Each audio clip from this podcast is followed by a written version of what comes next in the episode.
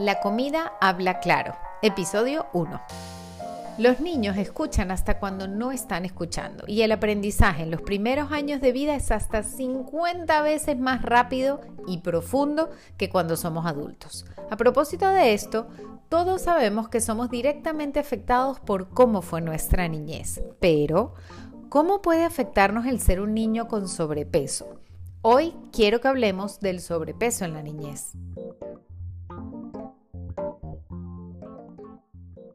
Hola, hola, soy Dori Hutch, fundadora de Let's Go Green, un programa que ayuda a las personas a mejorar su relación con la comida y a alcanzar su peso ideal sin restricciones, sino consiguiendo un equilibrio saludable y sostenible. Bienvenido al primer capítulo de estas sesiones de acompañamiento en nuestro podcast La comida habla claro. La verdad es que hoy podemos saber un poco más al respecto por internet y por las redes sociales, pero la realidad es que esta preocupación por la obesidad ha estado desde siempre. Vale la pena decir que hay casos en los que socialmente es más una preocupación estética que una preocupación de salud. De hecho, yo he batallado con mi peso desde hace mucho tiempo, incluyendo desde que era solo una niña. Tanto la niñez como la adolescencia son etapas extremadamente importantes en nuestro desarrollo.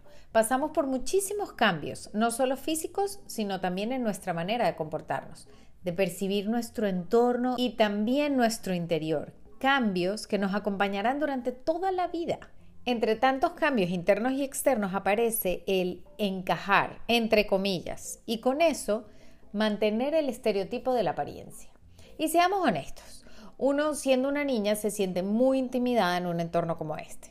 Uno es muy susceptible a los comentarios de otros, por muy inofensivos, otra vez entre comillas, que parezcan. Y allí es donde comienza este concepto negativo de nosotros mismos. Lo interesante de esto es que todos los niños son felices hasta que nos dicen que no debemos serlo o hasta que nos enteramos de que no lo somos. Y para mí, yo era muy feliz y estaba muy contenta hasta que me empezaron a decir de diferentes maneras que algo en mí estaba mal, que yo no tenía que ser gorda o que yo era más gorda que los demás y que eso no estaba bien. Y lo más grave fue cuando empezaron las comparaciones con los familiares y los otros amiguitos. También fue muy difícil cuando, por ejemplo, noté que las personas querían más a los niños que no eran gordos y los amigos en el colegio también querían estar más con las niñas que no eran gordas. La particularidad de eso es que cuando yo tenía 10 años tenía un novio que me quería como era y 35 años después me casé con el novio de cuando tenía 10 años, que también hoy me quiere como soy. Lo que me hace ver que siempre habrá aquella persona que te quiera por tu esencia, siempre que tú misma te aprecies a ti también.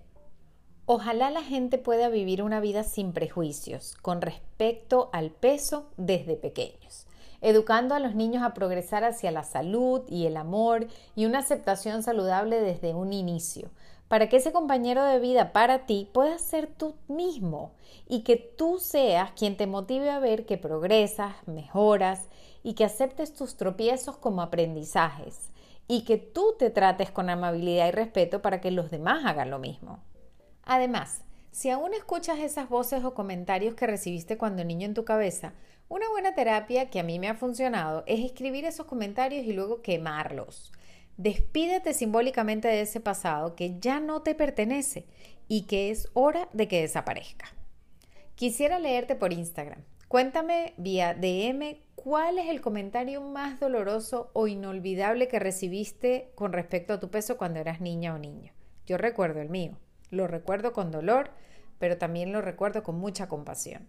Y hasta aquí llegamos con el episodio del día de hoy. Muchísimas gracias por permitirme acompañarte en estos minutos de tu mañana, tarde o de tu noche. Recuerda que puedes venir a este espacio y recibir tus dosis diarias de alimento para la mente. Nos vemos mañana en nuestro próximo episodio. Y recuerda, no más fantasías, la comida habla claro.